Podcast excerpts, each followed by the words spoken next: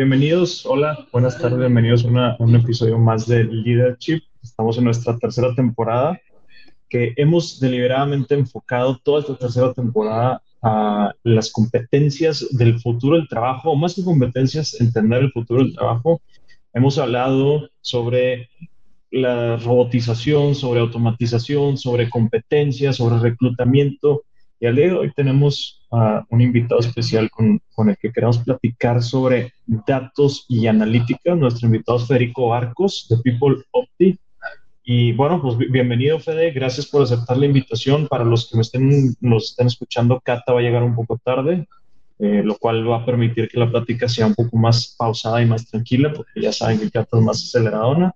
Pero bueno, gracias Fede por acompañarnos. No, por favor, un placer, Gerardo, eh, estar acá con ustedes, con la audiencia y sobre todo gracias por la invitación y en este espacio para compartir sobre un tema que a mí me apasiona, que es People Analytics. Pues, a ver, vamos a arrancar. Los que ya me conocen saben que yo siempre voy de lleno, poco rapport, porque además les explicamos que siempre lo hacemos tras, tras de cámaras o tras de audio, como se diga. Y justo ahorita estaba platicando con Fede que, que en Astrolab digo que además también siempre revelo muchas cosas, nos hemos estado replanteando el qué debemos de medir y cómo lo debemos medir. Tenemos muy claro, siempre lo hemos tenido, que lo que no se mide no se puede mejorar.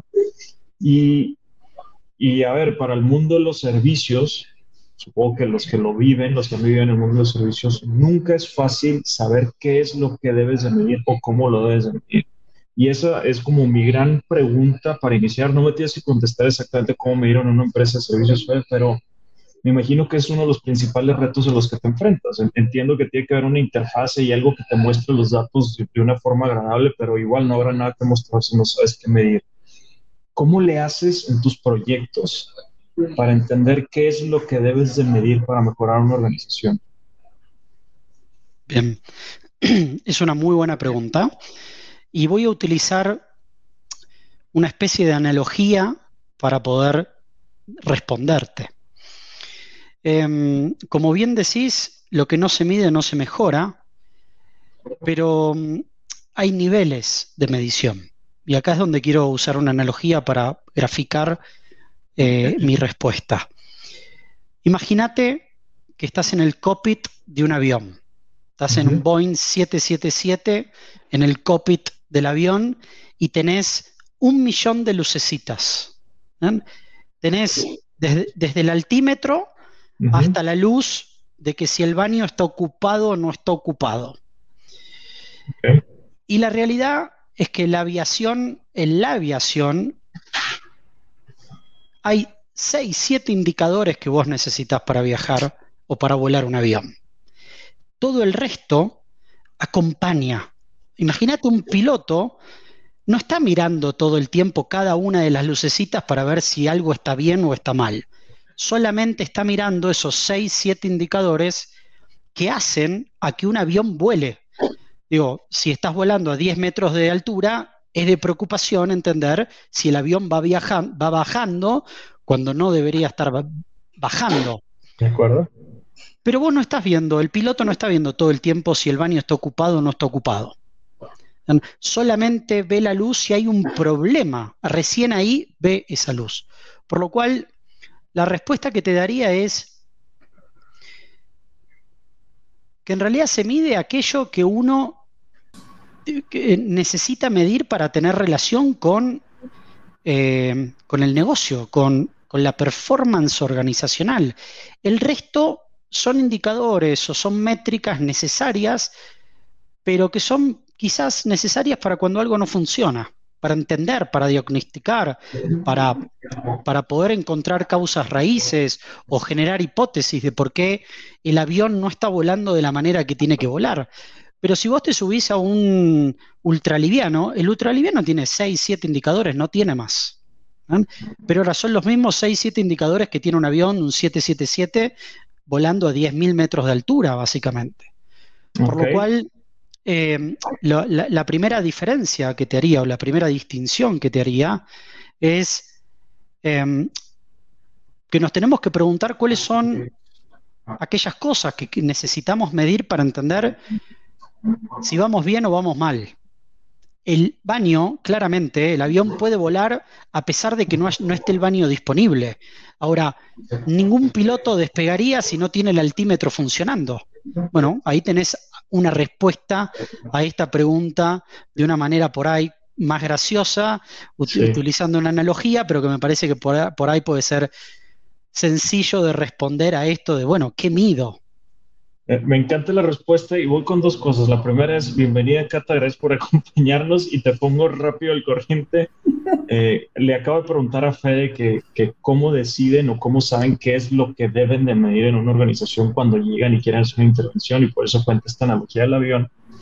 Y la segunda es, le voy a seguir la analogía del avión que me encantó, me fascinó y tiene una, parte, una particularidad que todos los ingenieros en aeronáutica me van a odiar con lo que voy a decir, pero me parece que es relativamente fácil medir en un avión, porque una vez que tienes toda la tecnología y las automatizaciones, o como se tenga que decir, se va generando una medición de forma automática, o al menos esperaría que eso suceda yo. En el mundo de los seres humanos, la gran pregunta es, ¿y quién genera la medición? O bueno, al menos mi gran pregunta. O sea, ya definí qué es lo que tengo que medir, medir, perdón, y es la altura. No me importa si están usando el baño, sí quiero medir la altura, pero no tengo un altímetro que mida o, un avión, y no sé cómo le llaman a, los, lo que sea que está en un avión, es más bien una persona la que lo tiene que reportar. Funciona así, en la, o depende siempre de, que una persona llene un dato o hay alguna manera de automatizar la recaudación de datos del trabajo de una persona. No sé si me expliqué bien con la pregunta. A ver, la respuesta... piénsalo un tantito. Eh, bienvenido, es un placer tenerte acá. Me cocinando la respuesta. Hola, Cata. Em, no es tan sencilla la respuesta, Gerard, porque em, eh, vos podés tener automatizada la, la, la maquinaria de procesamiento de la información pero vos también dependés de dónde se origina el dato.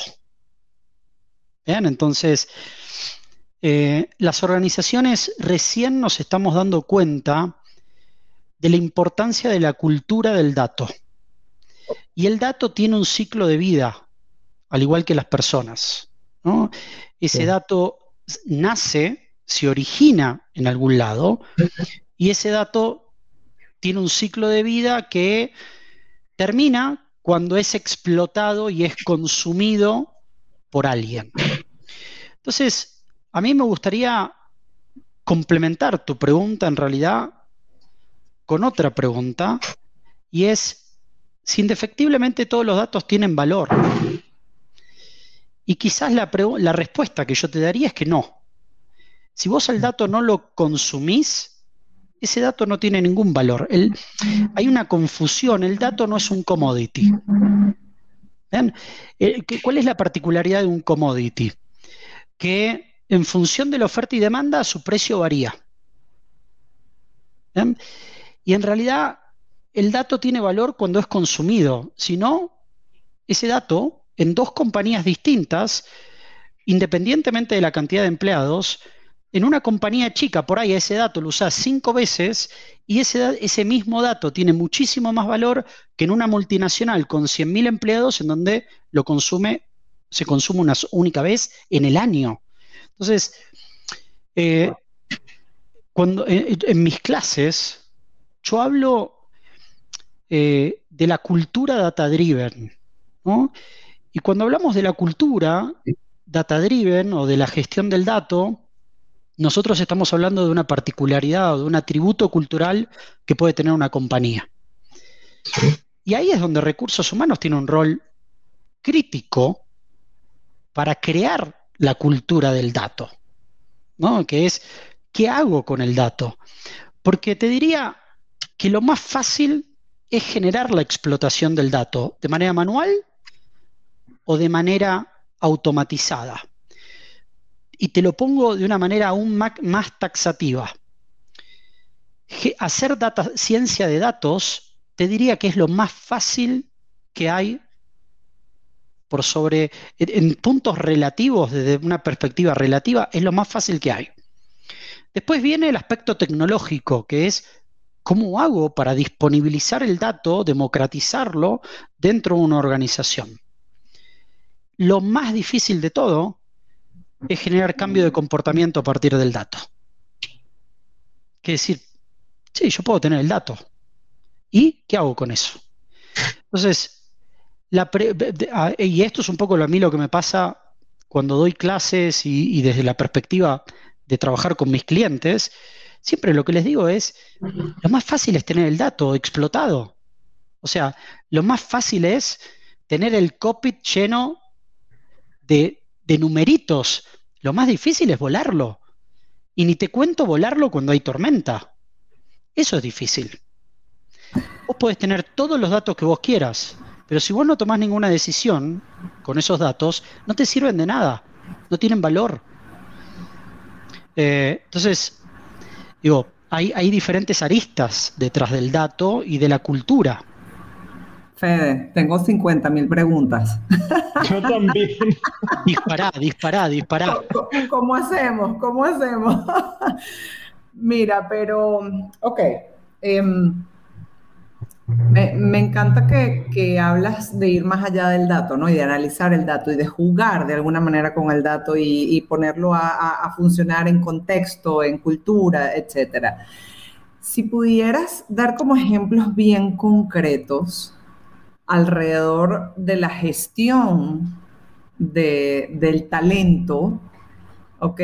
Y el cambio cultural, porque ahí cuando te escuchaba decía, bueno, peor en momentos de tormenta. Eh, hemos pasado dos años, ¿no? Vamos a, seguramente a terminar pasando dos años en una tormenta sostenida. ¿Ok?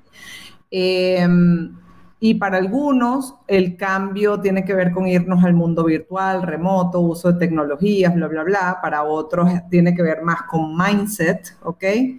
Y en esa línea del mindset, creo que lo que de alguna manera nos está llamando esta situación es justamente a tener un cambio de comportamiento. ¿Cómo de forma específica podemos utilizar el People Analytics para generar, empujar, promover cambios de comportamiento?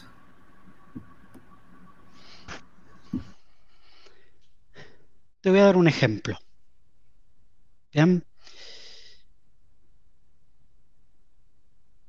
Hoy nosotros asumimos que todas las personas colaboramos de la misma manera, que tenemos patrones de relacionamiento de la misma manera. Lo que le está pasando a los directores de recursos humanos es que tienen una tentación muy grande a volver a la oficina porque no tienen datos para analizar lo que pasa fuera de la oficina.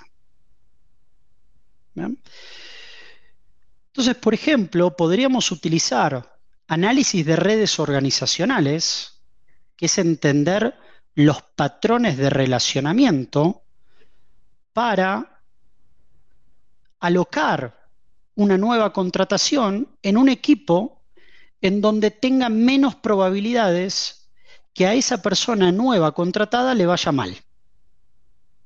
Hay infinidad de estudios que, muestran a partir de los análisis de redes organizacionales que los equipos que tienen un mayor nivel de performance son aquellos que están relativamente aislados del resto de la organización, que tienen la cantidad justa de relacionamientos con el resto de la compañía que tiene lo que se llama un broker de conexión, que ese broker de alguna manera centraliza la mayor cantidad de información del, mundo exterior de la organización para que filtre lo que necesita ese equipo con una alta, con una alta densidad de relacionamiento entre sí para que opere de manera eficiente. Entonces, si nosotros contratamos, por ejemplo, un high potential, una persona que tiene un altísimo potencial, nos robamos al talento de nuestra competencia. Y si nosotros esa persona la insertamos en un equipo de trabajo que tiene, por ejemplo, alto riesgo medido en porcentaje de que se vaya de la compañía, una baja densidad de relacional, la probabilidad de que esa persona le vaya bien es nula. En este contexto digital en el cual estamos viviendo, ¿no? En donde la proximidad deja de ser una variable controlable. Porque nosotros controlamos en el mundo normal, nosotros controlamos la variable de la proximidad. Es decir, yo puedo decidir en este piso quiénes trabajan. Y por defecto, yo sé lo que está haciendo Juan, que está a un metro a la silla de al lado, y a María, que está al otro metro, y trabajamos todos en conjunto. En este contexto yo no sé cómo se trabaja. Es más, trabajamos de una manera distinta. Entonces, la gran pregunta en el diseño de las políticas de retorno a la oficina es, ¿para qué vamos a volver a la oficina? No si vamos a volver o no. Digo, porque la cantidad de horas que vamos a volver a la oficina se ha vuelto un recurso aún más escaso. Por lo cual, cuando vos tenés un recurso escaso, ahora tenés que diseñar para qué volvés a la oficina. Pero no solamente diseñarlo desde el punto de vista de la tarea. Imagínate que yo no voy a volver a la oficina para tener llamadas por Zoom. no, digo, sería ilógico que llegue a la oficina a las 9 de la mañana y de 9 de la mañana hasta las 3 de la tarde tengo una llamada de Zoom detrás de la otra porque mi equipo está haciendo home office. No vuelvo más a la oficina. Entonces, las compañías van a tener que crear un argumento demasiado atractivo para que me convenzan a mí a que vuelva a la oficina. Y en ese atractivo, vos tenés que rediseñar también todo lo que vos haces fuera de la oficina. Entonces, por ejemplo, vos también podrías medir el riesgo de burnout. ¿Cómo mido? La colaboración. Hoy nadie está midiendo la colaboración. ¿Cómo la medís? ¿Cuándo es suficiente la colaboración? Entonces vos encontrás estudios que te hablan que las personas que ingresaron a nuevas compañías durante el COVID en promedio tienen entre un 40 y un 45 más de chances de irse en la conversación de la organización en los próximos 18 meses. Es un riesgo tangible. Entonces, ¿vos qué vas a hacer? ¿Vas a asumir ese riesgo sin datos, sin análisis? ¿Vas a asumir como que la vida sigue igual?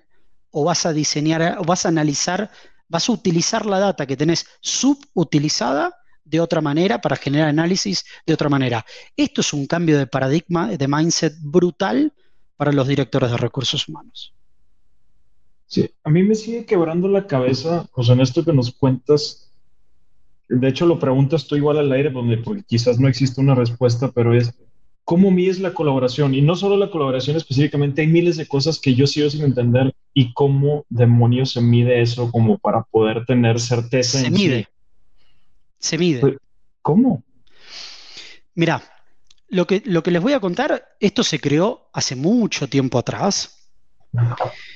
Se creó, empezó, no sé si ustedes conocen la ley del sexto grado de diferencia.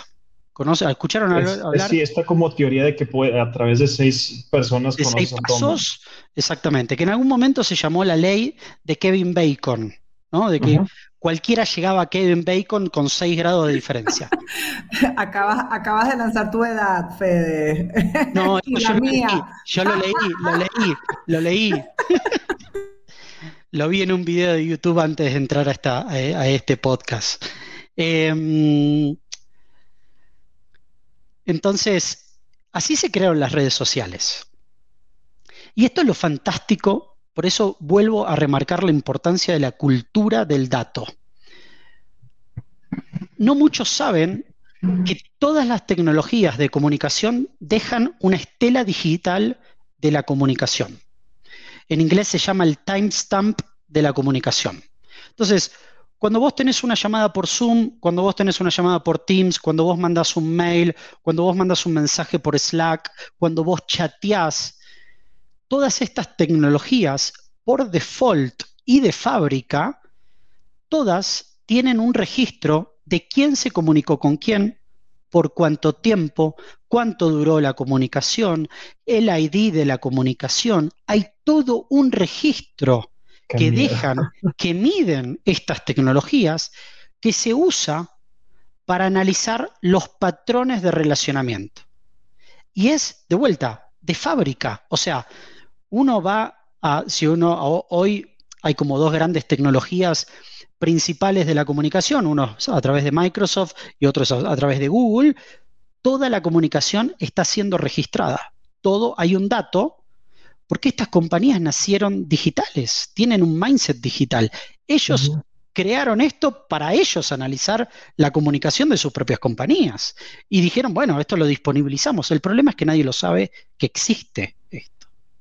Entonces, lo fantástico no es que por eso vuelvo al, principio de lo que te respondía, Gerard, que es, el origen del dato está, no es un problema el dato, el dato está. Ahora, ¿qué vas a hacer con el dato? ¿Cómo lo vas a explotar? Y después, ¿qué decisiones vas a tomar?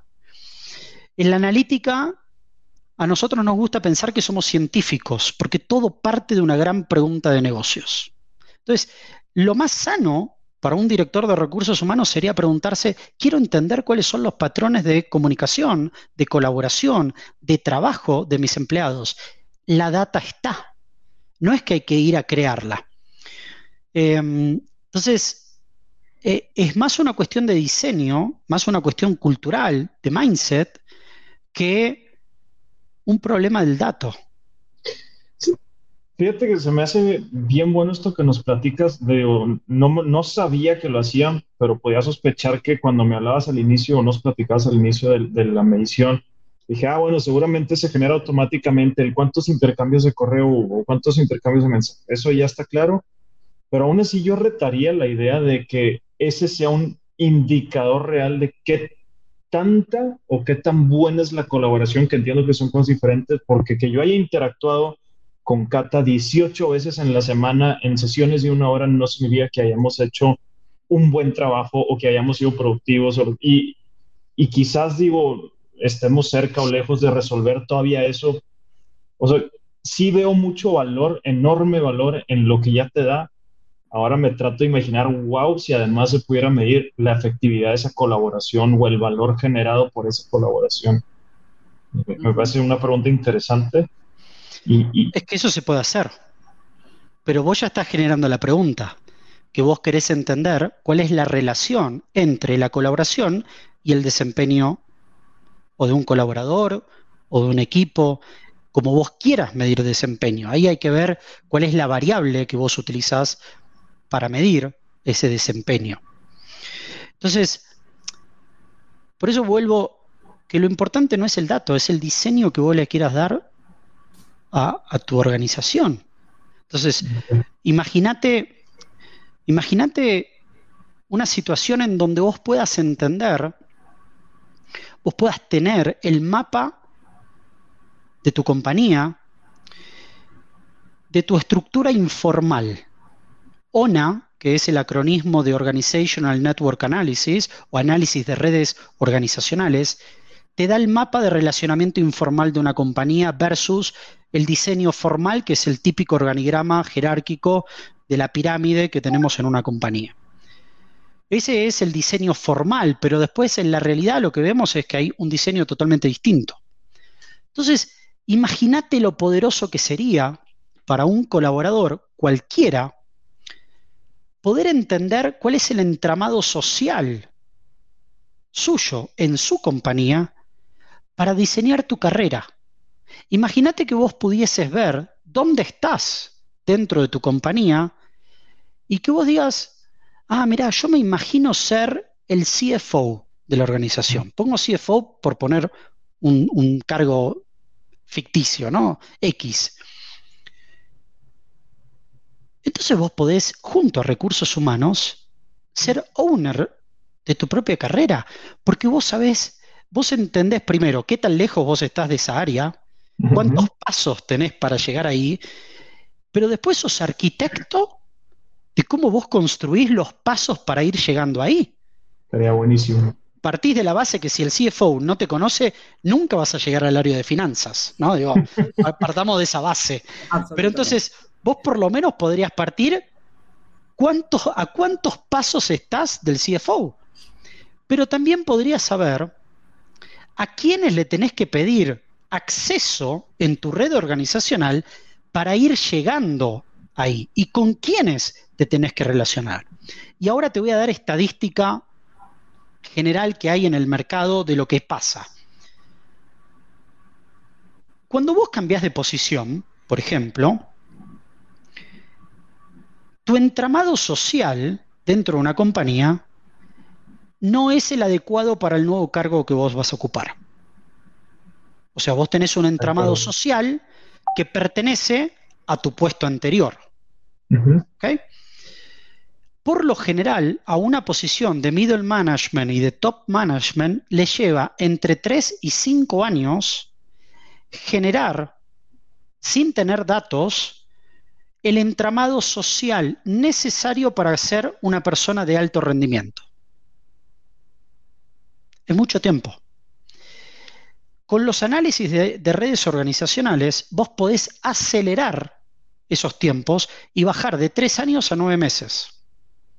Y saber cómo construir tu entramado social para entender dónde, dónde vos tenés una conexión, dónde tenés una relación y cómo construir tu andamiaje social, porque em, a principio de año hice un diplomado en gestión del cambio y me dieron eh, una, nueva definición de lo que es una organización.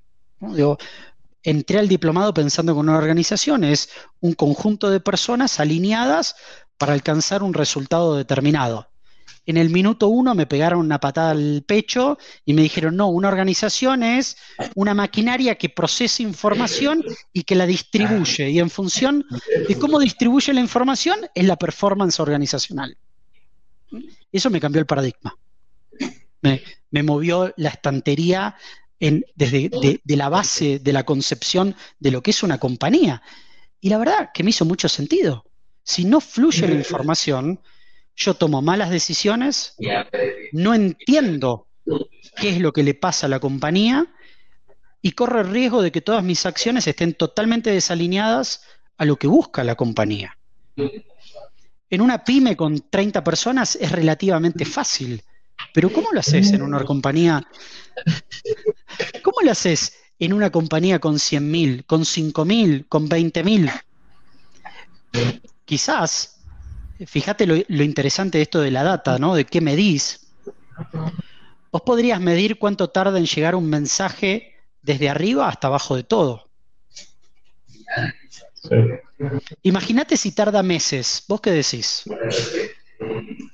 Para cuando llegó hasta, hasta abajo ya no ni siquiera relevante, llevamos a otro lugar o lo que sea. Ya cambiaste la estrategia. Sí, claro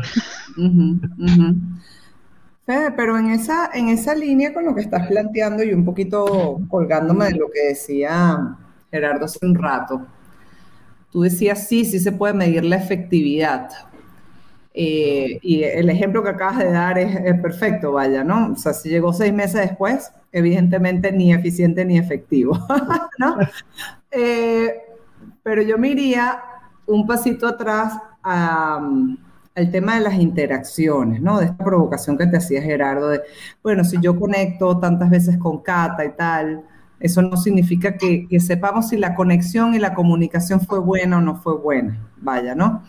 Eh, pero inmediatamente mi cerebro me, engañó y dije, no, pero ya va, WhatsApp, por ejemplo, deja huella, siguiendo tu ejemplo de dejamos trails, dejamos eh, huella por todos lados si mandé más tipos de emoji, ¿no? Este, si la, ¿no? Si la expresión de emociones a través de códigos y de, y de caracteres es de una o de otra forma, pues ahí también tienes datos, ¿no? O sea, si yo utilizo mucho bien, si utilizo eh, signos de exclamación, etcétera, etcétera.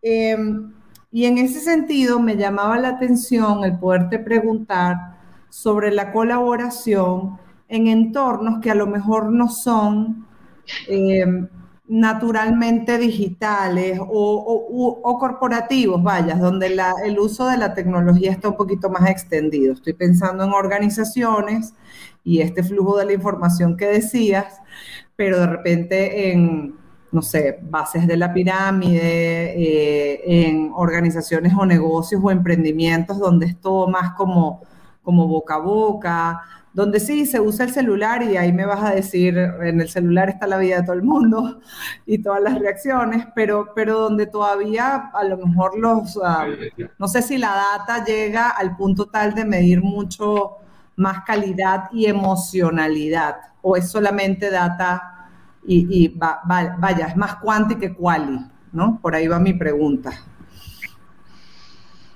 Puedes usar las dos cosas. No, no hay una, desde ya que la data estructurada es mejor que la data no estructurada. Em, y vuelvo a lo, de la cultura del dato. me he encontrado con muchísimos clientes en donde este segmento poblacional que vos decís, la base de la pirámide, no tiene nada. Nada. Eh, y eso lo que te muestra es, nosotros en la analítica hablamos de los diferentes estadios de madurez analítica dentro de una organización. Cuando una compañía se dé cuenta del valor que tiene el dato en el proceso de toma de decisión para gestionar a su gente, muy probablemente lo que vamos a empezar a ver es que ese grupo de personas que históricamente no tuvo ningún tipo de conexión digital a la organización, ni siquiera mail corporativo, las compañías van a empezar a, meterle esa conexión digital. No sé si va a ser el mail, no tengo ni idea, pero le va a empezar a meter la conexión digital a la organización. Lo más probable es que sea a través de una aplicación en el celular, porque es de fácil democratización, y empezar a capturar comportamientos a partir de este medio que es el celular, ¿no? que es el canal que para ese tipo de, grupo poblacional parecería ser más fácil poder capturar ese dato. Pero de vuelta todo parte de la cultura y de la prioridad que tenga la organización. No todos el mismo orden de prioridad. Eh, por ahí, un piloto dando a 2.000 metros de altura cree que está todo bien. De otro piloto dice que no, que 2.000 metros de altura es un peligro. Y eso es importante. tenemos unas preguntas de, Jorge Pantín, creo que algunas ya se han ido contestando. Eh, entonces, pregunta primero que si yo soy el director de recursos humanos, ¿a quién debo llamar para que me ayude? Asumo que con People Analytics se refiere a la recaudación de datos. O sea, es normal que el área de TI una organización sepa sacar esta información de, del tiempo de interacción en comunicación o hay que hablarle a un experto, en este caso a People em, quizás para responderle a Jorge, em, no necesariamente hay que ir con, con, una persona externa como podría ser yo a una organización.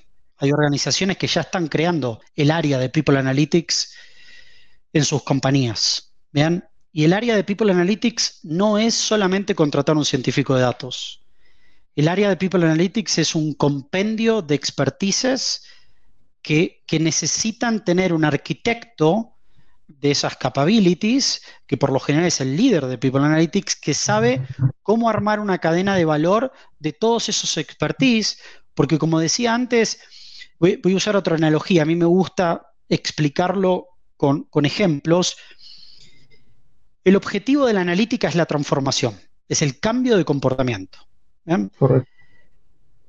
Si el objetivo de la analítica es solamente darme el dato de cuánto peso, por el solo hecho de yo pesarme todos los días a la mañana, no necesariamente voy a decidir adelgazar. Lo único que voy a hacer es medirme el peso todos los tantos días, pero hasta que yo no tome una decisión de querer vivir una vida saludable, de cambiar comportamientos, de dejar de comer hamburguesas dos veces a la semana, pizza los viernes o de domingo, hasta que no deje de estar sentado en una silla 20 horas al día, yo no voy a adelgazar. Por más de que me mida todos los tantos días de vida mi peso. Entonces, la medición no es sinónimo de transformación. La transformación viene después, la medición, obviamente, porque tiene que haber una motivación para el cambio. Y esto me lleva a otro aspecto de esto de la medición. Yo no estoy tan seguro si People Analytics es medir, porque mm, hay dos conceptos que, que, son clave, que uno tiene que ver con la maximización de un KPI, que es buscar mejorar esa variable. Y a mí me gusta usar, y es un poco por el cual llamé a mi empresa People Opti, em, a mí me gusta optimizar. ¿Qué quiere decir optimizar? Es encontrar el mejor, es encontrar el punto óptimo de ese KPI que está alineado a la estrategia sin dañar al resto de la organización. Entonces, vuelvo a analogía del avión. Lo ideal sería volar a 20.000 pies de altura. ¿Por qué? Porque hay poco oxígeno, porque consumiría menos combustible, pero yo pongo en riesgo el avión. Entonces yo no voy a poner en riesgo el avión. Entonces, uno tiene que entender que en un sistema las variables no pueden ser maximizadas a cualquier costo. Entonces uno tiene que buscar la optimización y el objetivo de la optimización en People Analytics es optimizar el ciclo de vida de un colaborador en un rol determinado. Yo, otra de las preguntas también la hace el mismo, que creo que está relacionada al ejemplo que dabas del onboarding. Digo, igual esta la contesto, la trato de parafrasear yo, de cómo reducir como este eh, tiempo de adaptación a tu puesto nueve meses.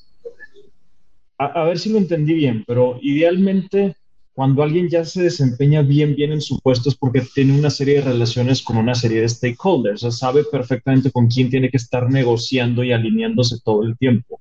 Cuando llega una nueva persona a ese puesto, de aquí a que hace esas relaciones que tenía el que estaba anteriormente, pues le puede tomar estos tres años que estimas.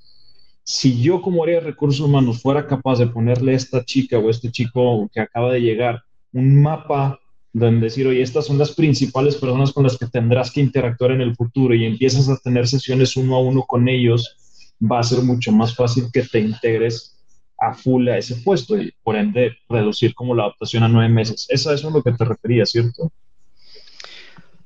En parte. Em, si entendemos a una organización como una maquinaria que procesa información y transporta información a lo largo y ancho de una compañía, nosotros como líderes, lo más importante que tenemos que hacer es tomar decisiones sobre cómo gestionar el negocio y nuestra gente. Ahora, si nosotros nos relacionamos con las personas que no son las adecuadas, porque en su estructura organizacional tienen coartada cómo fluye o cómo reciben información, nosotros vamos a tardar más tiempo en entender la dinámica interna sistémica de la organización. Ahora, si nosotros entendiéramos, por ejemplo, de una manera más clara quiénes son los líderes informales de una compañía desde el día 1, nosotros sabríamos a quiénes ir para brindar información y que esa información sirva para accionar y tomar decisiones distintas.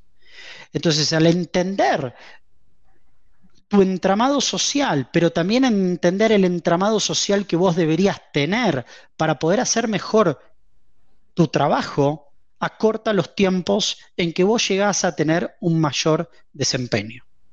Es decir, bueno, ¿cuándo a mí me llega, en qué momento a mí me llega la información relevante para que yo haga mejor mi trabajo?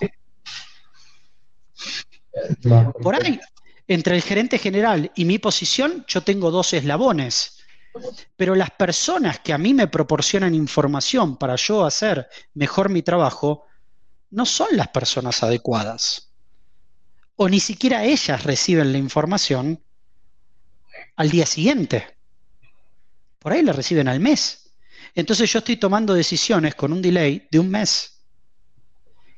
Entonces ahí yo te digo, si yo tomo decisiones con un delay, ¿cuál va a ser la percepción de mi gerente general con esto de los dos eslabones? Que yo estoy desconectado. Estoy desconectado. estoy aislado de la organización. O por ahí no tengo mis conexiones, las conexiones que debería tener para hacer mejor mi trabajo.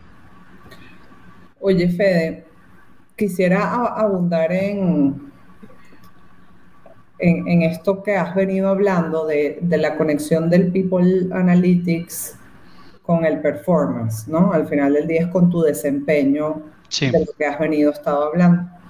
Sin embargo, me causa un poquito de duda eh, pensar, por ejemplo, en temas como el clima organizacional, ¿no? Eh, y la parte como emocional. Vaya, somos seres humanos, ¿no? Entonces, eh, el desempeño, por un lado, se puede ver afectado porque la distribución de la información ¿no? en tu entramado social no está fluyendo de la forma adecuada, como has estado diciendo, pero por otro lado también tiene que ver con la lectura, la emoción que le ponemos al tema, la cultura de la que vengamos, cómo están nuestras relaciones. Vaya, si yo leo ese mensaje que me mandó Gerardo con un, con un cariz o con una lupa distinta, vaya, a la que, a, la que él lo intentaba hacer.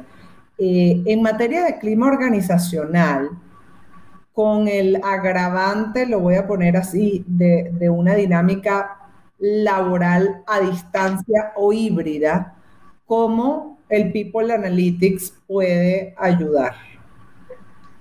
¿O no? no, puede ayudar un montón. Y te lo voy a tratar de responder desde dos lugares distintos. Em, en la medición que vos puedas hacer, te lo voy a responder desde la disciplina de análisis de redes organizacionales y te lo voy a responder de, desde afuera de esta disciplina que es, podría ser, las compañías podrían crear un área de análisis de redes organizacionales, tan poderoso que podría crear un área en paralelo a People Analytics. Pero cuando vos trabajás y medís las relaciones, también lo que estás midiendo es la confianza de las personas. Entonces hay un, uno podría calcular esto que se llama la fuerza relacional. La fuerza relacional es la cohesividad de tu compañía. Es el pegamento que existe entre las personas. Si vos tenés un patrón que lo que te muestra es que la organización en el tiempo va perdiendo densidad de relacionamiento, vos lo que estás perdiendo es nivel de compromiso. Estás perdiendo confianza, estás perdiendo colaboración, estás perdiendo la cohesividad. Tu compañía se va desmembrando poco a poco. Es como un proceso de erosión invisible a los ojos humanos, pero vos lo podés mapear. Eso es, por un lado. Lo otro, que a mí me encanta pensarlo de esta manera, es, nosotros tenemos en recursos humanos una estrategia que desde mi punto de vista es errónea, que es ver a nuestras iniciativas como un fin en sí mismo. Y a mí me gusta ver a recursos humanos que vea sus iniciativas como un medio para. Ese medio puede ser trabajar el compromiso laboral. En donde yo trabajo el compromiso laboral para algo, yo no trabajo el compromiso laboral por trabajar el compromiso laboral. Porque en definitiva, si trabajo el compromiso laboral pero a la compañía le va mal, no importó de nada tener a la gente de la encuesta a fin de año con 93% en, el, en, el, en la encuesta. No sirve, no sirve para nada. ¿Entendés? O sea, ¿para qué me sirve tener colesterol bajo si el doctor me está diciendo que me va a tener que operar porque corro riesgo de vida? No me sirve para nada. Entonces, a mí me gusta ver o pensar, y esto es un poco lo que desafío a mis clientes, decir, bueno, ¿vos para qué querés tener compromiso? ¿Para qué te sirve el compromiso? Entonces, vos querés entender cómo es que el compromiso es un driver, un conductor de las ventas. Bueno, vamos a analizar cuáles de todas las dimensiones que tiene tu encuesta de compromiso son los que tienen la mayor fuerza predictiva sobre la variable de negocio que es ventas. En donde vos, una vez que entendés eso, vas a decir, bueno, yo tenía antes 100 pesos y le destinaba un peso a cada dimensión de la encuesta, esperando de que eso tenga algún impacto. Pero ahora vos imaginate que en tu equipo comercial de las 10 variables de la encuesta de, compromiso son tres las que tienen la mayor fuerza predictiva sobre el éxito comercial. Esos 100 pesos vas a, vas a invertirlos en esas tres variables, no sobre las 10. Entonces vos optimizaste tu presupuesto, maximizás las probabilidades de éxito de gestión comercial y te volviste un área más estratégica. Entonces, ¿el compromiso para qué? Para evitar que se vayan las personas. Bueno, entendamos cómo el compromiso es un driver de retención. Y pero ahora, ¿qué dimensiones son las que retienen a las personas? Porque todas no funcionan de la misma manera. Claro. no, perdón, perdón, continúa. No, no, dale, dale, dale, dale. No, no, que claro, está, está buenísimo porque le estás metiendo no solamente si el performance está siendo bueno, el desempeño está siendo bueno o no, sino lo que llamabas la densidad de relacionamiento, y eso está buenísimo. Creo que aquí el tema de, que ya tú mencionabas de analizar y de no solamente medir, ¿no? de no quedarse como en, es que estamos midiendo datos, sino estamos analizando datos y poniéndoles como un objetivo delante, eh, es donde entonces la gente que, lleva People Analytics y la gente de recursos humanos y la gente de comunicación cobran una importancia eh, crítica, vaya, para, para esto, porque como que la parte emocional me sigue quedando fuera, vaya, o sea, yo con todo esto, yo puedo medir el compromiso, la cohesión, la densidad de relacionamiento, el performance, eh, si está fluyendo o no la información, eh, pero no me estoy dando cuenta necesariamente o no, o no tan rápidamente de si eso no está fluyendo porque es que nos llevamos mal, ¿no? O eso no está fluyendo bien es porque resulta que eh, yo estoy leyendo o malinterpretando los mensajes de Gerardo o de Fede, o no, lo estamos leyendo. Para eso necesitamos a la gente, ¿no? Eh, eh, para eso es donde yo veo corrígeme si estoy equivocada, la conexión entre tener las herramientas y tener el dato eh, y tener la dirección adecuada y un ser humano, vaya, que pueda darle algún tipo de interpretación y direccionalidad a esa data. ¿Sí? ¿O estoy absolutamente equivocada? No, no, no, no es una cuestión de estar equivocado o no estar equivocada, Cata. Acá es una cuestión de qué haces con el dato. Y te voy a dar un ejemplo. Y es, una pregunta real la que te voy a hacer. ¿eh? ¿Vos estás estresada, Cata? Sí. ¿Estás estresada? Sí. En tu compañía, ¿cuántas personas crees que están estresadas? Todos. Todos. Bien. ¿Te gustaría ganar más dinero? Sí. ¿A qué persona dentro de tu compañía no le gustaría ganar más dinero? A nadie. Entonces, a veces generar datos no es sinónimo de tener la respuesta adecuada. Entonces, em, creo, creo que a veces en recursos humanos pecamos de generar el dato para tener la respuesta a todo cuando todavía no, no hemos hecho nada. Entonces, mi estrategia es, con los datos que tenés, resolver lo prioritario. Después, si vos querés ir al detalle, primero resolver lo más importante.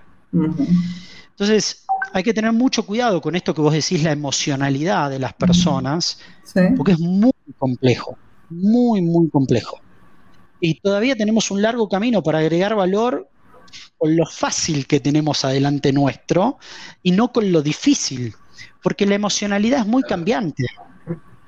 Hoy puedo estar feliz, mañana puedo ser otra persona. Sí.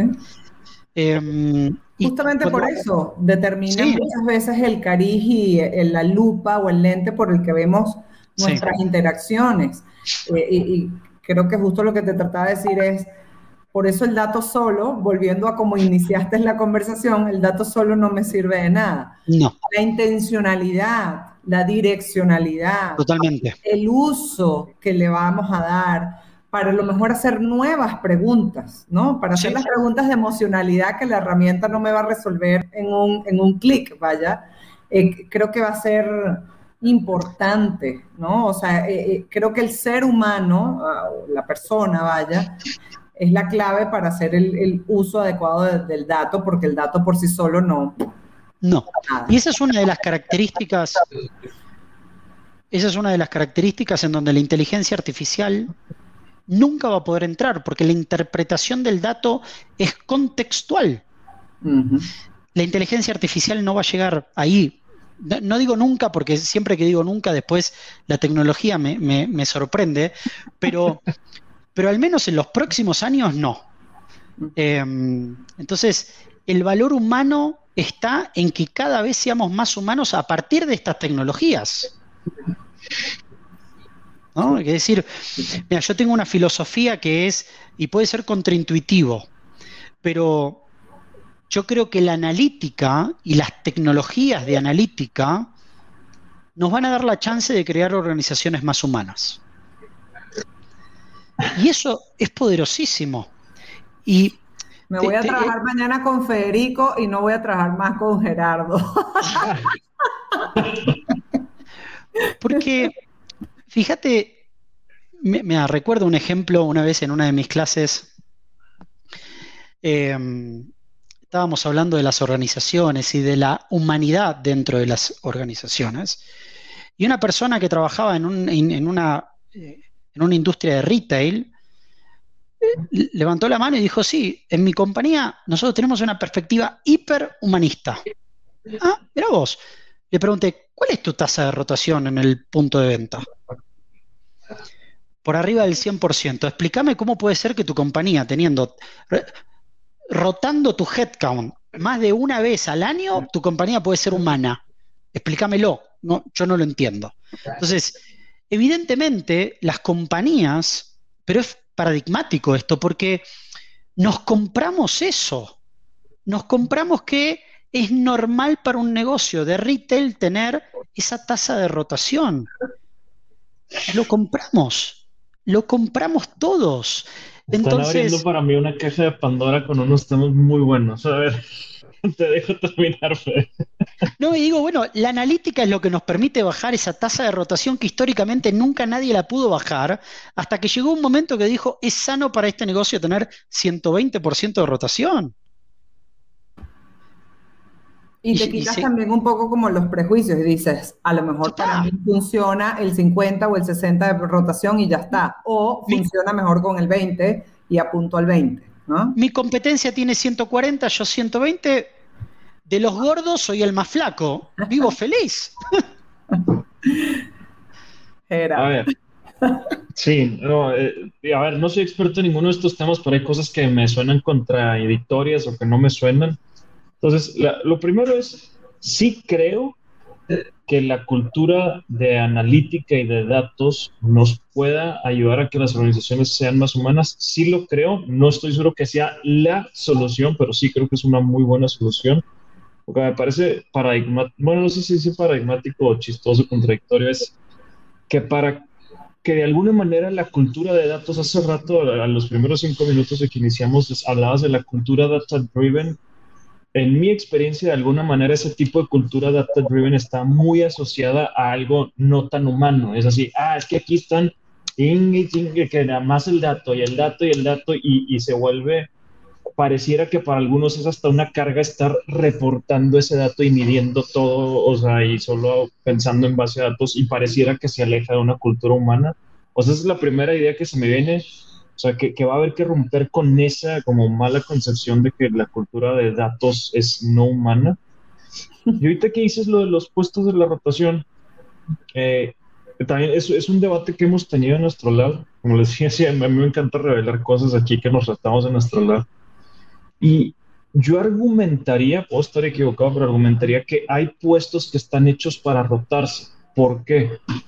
Porque el ser humano tiene la necesidad de estar constantemente creciendo y desarrollándose. Y hay puestos que por naturaleza están topados y no te van a permitir crecer. Voy a ser igual y muy burdo, pero un demo vendedor, que, entiendo que es un demo vendedor, es esa persona que está en un pasillo de supermercados con una pequeña muestra de un nuevo cereal y te dice... Entonces, ¿qué, tanto más puede crecer esa persona? Esa persona que naturalmente está buscando crecer en la vida y en, y en trabajo, va a rotar de ese puesto sí o sí en tres, cuatro meses, cinco, no nos debería extrañar y no, no sé si la cultura de data analytics o data driven va a encontrar la solución mágica para que al contrario te vuelvas paternalista y tengas a la gente ahí en esos puestos pequeñitos cuando no es esa la naturaleza del ser humano. No sé si me dencié demasiado, pero, pero pienso que hay ese tipo de puestos, y me fui a un ejemplo muy extremo, pero seguramente en todos los puestos se espera que haya una rotación natural, porque no, te, no quiero que te quedes ahí para siempre, no, no es lo mejor ni para ti ni para mí. Pero te voy a decir algo antes que Fede nos, nos ilumine. Yo creo que eso es justo por el cual, primero lo de el data driven es un tema de reputación, de acuerdo contigo, pero eso, eso se, se puede cambiar.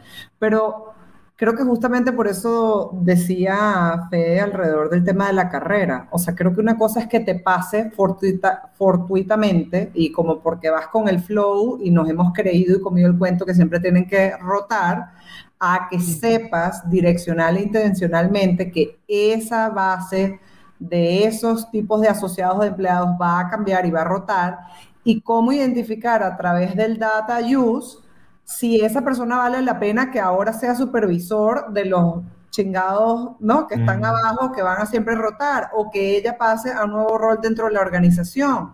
No sé, ¿no? También hay gente que no es el rol, sino que es la persona, que le encanta abrir proyectos y, ya, chao, ya lo abrí, vete, tú sigue. No sé, Fede. ¿Qué, piensas? ¿Qué piensas vos? Em, ay, chévere, chévere. Em, lo que te diría es que tenés razón a medias, no tenés 100% razón desde esa perspectiva. La rotación es un mal en donde para cada compañía es distinta. Bien, digo, desde ya en un puesto corporativo tener 60% de rotación es un desastre.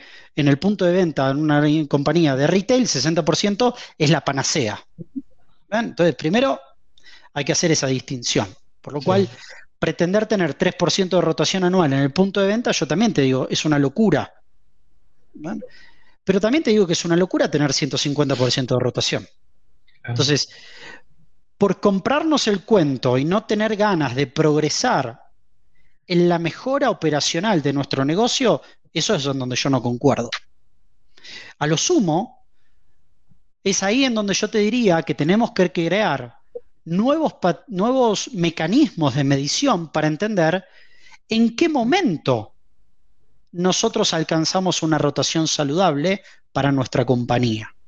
Entonces, por ejemplo, yo te diría, a ver, yo lo primero que haría es entender cuál es el punto de equilibrio acumulado del desempeño de nuestros colaboradores para establecer el tiempo óptimo de permanencia para calcular el ROI de un vendedor en un punto de venta. Punto de equilibrio acumulado entendido como el repago de toda la inversión que hizo la compañía en la inversión de un colaborador en un rol determinado versus la contribución que hizo esa persona, eso te va a dar un número, un KPI en meses y a partir de ese número, vos tenés que establecer un target de permanencia dentro de la compañía. Entonces, si, yo, si vos calculás que una persona, un vendedor, te repaga toda la inversión al tercer mes y vos decís, bueno, tengo nueve meses de contribución neta positiva en pesos, y yo te acepto el 100% de rotación, porque tengo nueve meses versus tres de retorno, te lo acepto, pero no comprarme de que porque la competencia está más arriba, yo estoy fantástico. Me encanta. Entonces, em, eh, no sabemos si el 60% de rotación es bueno o malo. Sí, para eso hay que medir. O sea, me, encanta cómo... Ahí hay que medir. Hay, hay, que medir y entender que puede ser que ya probado en este ejemplo que nos das, oye, 100% de rotación en el año, hasta es un buen número. Tengo tres meses de retorno de inversión. Digo, igual se puede mejorar. Nueve meses de retorno, no tres, nueve. Nueve es lo que invertiste, eh, lo que tuviste, el resultado te dio negativo. Entre la contribución y la inversión, tres meses negativo, pero después tenés nueve meses en donde el colaborador tiene contribución neta positiva.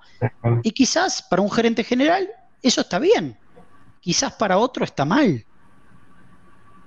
Tenemos otra, otra pregunta y, por respeto a tu tiempo, espero sea la, última, pero me parece una buena pregunta igual de Jorge. Dice, ¿no crees, Fede, que el perfil de los gerentes y directores de recursos humanos deba cambiar considerando el People Analytics y su relación con los KPIs de negocio y el para qué de una empresa? ¿Cuál va a ser el balance entre perfiles analíticos y perfiles humanistas? Me voy a montar allí porque te iba a decir, yo que soy sociólogo, pero que me he dedicado a la comunicación. Yo también soy sociólogo. No manches, mira qué bien. Por eso me caes bien. Este, no, pero, o sea, vaya, que vengo de sociología, me dedico a la comunicación y, me, me, reventaste la cabeza cuando dijiste que, que era un tema de distribuir la información, ¿no? Entonces yo digo, bueno, es que la comunicación es hoy en día el entramado social. Está, está muy fuerte esto, ¿no? Eh, pero me voy a sumar a la, a la pregunta de Jorge. Em, sí, ¿cuál, es el, ¿cuál debería ser el perfil no solamente de los directores de recursos humanos, sino qué te ha dicho la data que hasta hoy has analizado alrededor del perfil de los líderes que necesitamos para el futuro del trabajo? Porque si sabes que estamos Ingenieros químicos financieros con perfil humanista es el futuro del trabajo. Em, esta es una creencia. No tengo data para sustentar lo que voy a decir. Los futuros directores de recursos humanos habrán sido antes líderes de People Analytics. Te lo firmo. Te lo firmo. Y para Jorge, que creo que era Jorge quien estaba haciendo la pregunta, a mí me gusta hacer ejercicios en LinkedIn de empleos. Me, encanta ver la tendencia del mercado en función de empleos. Si Jorge vos pones People Analytics entre comillas y buscas la cantidad de empleos versus la cantidad de empleos de otras disciplinas de recursos humanos en Estados Unidos, pongo Estados Unidos como benchmark futuro de lo que nos va a pasar en Latinoamérica, te vas a agarrar la cabeza y te va a preocupar la tendencia. Entonces, quizás no tenga esa data analítica, pero te voy dando la tendencia de mercado como faro de hacia dónde se está moviendo el mundo. Si vos pones en LinkedIn la palabra data y le das buscar por empleos, creo que hay 1.900.000 empleos relacionados a data versus cualquier otra profesión es la mayor cantidad de empleos que hay en LinkedIn. Entonces, yo te diría, mejor que vayas haciendo un trabajo muy fuerte de upskilling para mantenerte empleable en el futuro, porque si no te quedaste afuera. Ya estoy buscando ahorita People Analytics Diploma. Tengo que Por a mis, estudios de estadística. Pero bueno, esto no es lo que opino yo, te lo digo con data de mercado de LinkedIn Estados Unidos como faro de lo que cómo se está moviendo el mercado. Muy bien. Pues, muy, muy, muy interesante. Digo, no sé si tengas un comentario o pregunta final, Cata, pero... No, más bien agradecerle a Fede y que él nos deje, no sé, como un consejo o algún tipo de, mm, eh, de trend que hayas visto en el tema que, te ocupa y que nos ha ocupado hoy, eh, que sería interesante que, los líderes ¿no? estuvieran como, como pendientes y atentos. Y que igual aproveche para presumirnos de People Up un poquito más. Por favor, por favor. Bien, bueno, em, para, dar, primero respondo la, la, pregunta y después hago una breve introducción de qué hago, pero Creo que estamos viviendo un momento único para experimentar, probar, equivocarnos en relación a todo lo que es la analítica. Y creo que es un momento que por ahí va a durar tres, cuatro años como mucho. Después de ese tiempo el mercado se va a cristalizar, ya no va a haber tanto espacio para equivocarse, no va a haber tanto espacio para experimentar. Pero las personas que sepan experimentar y aprender esto en estos próximos años van a tener una ventaja competitiva por sobre todo el mercado de manera brutal, porque van a tener la vivencia. Si ustedes se fijan, no existe una licenciatura ni de People Analytics. Recién se están creando las licenciaturas en ciencia de datos, que es una de las disciplinas centrales de People Analytics, pero esto no se estudia en las carreras formales, esto es todo por fuera, esto es diplomaturas, máster, esto está más dentro de lo que es educación continua dentro de las universidades. Por lo cual, los que primero agarren esto van a generar, van a ser muchísimo más atractivos para el mercado y les va a permitir aprender con tiempo. Dentro de tres años no va a haber tiempo para el aprendizaje para esto. Va a ser tarde. Em, y después, como presentación en People Opti, lo que hago, lo que me encargo es acompañar a organizaciones que quieran implementar soluciones consultivas de People Analytics o soluciones tecnológicas, que es la automatización de la extracción de los datos de todas las plataformas tecnológicas, procesarlo a través de una licuadora y generar de forma automatizada visualizaciones con datos explotados. Hablábamos de análisis de redes organizacionales, hago eso de forma automatizada, pero también hago predicción de riesgo de salida de forma automatizada, por ejemplo, de los colaboradores. Y también de data descriptiva de diferentes de diferente índole, pero ayudo a los líderes y directores de recursos humanos a tomar mejores decisiones a partir de data explotada que tienen en sus organizaciones. Pues a mí me dejas eh, con la cabeza explotada hablando de explotación. me parece un tema fascinante lo que conversamos. Ya, ya, ya seguiremos la conversación, como ya te lo digo, se lo pedí fuera del aire, pero me encantaría seguir abundando en esto. Ahorita, como siempre, nos pasamos por un bastantito del tiempo que le prometemos a la audiencia, pero es porque es enriquecedora la conversación. Fede, muy, muy, muy agradecidos eh, contigo de que nos hayas acompañado y hayas compartido con nosotros. Y espero que pronto puedas acompañarnos en una temporada nueva de Leadership. Será un placer. Gracias, Cata. Gracias, Gerard, por la invitación. Y ojalá haya sido de un placer para la audiencia escuchar esta, esta charla apasionada sobre estos temas. Seguro que sí. Gracias. Bonita tarde, chao.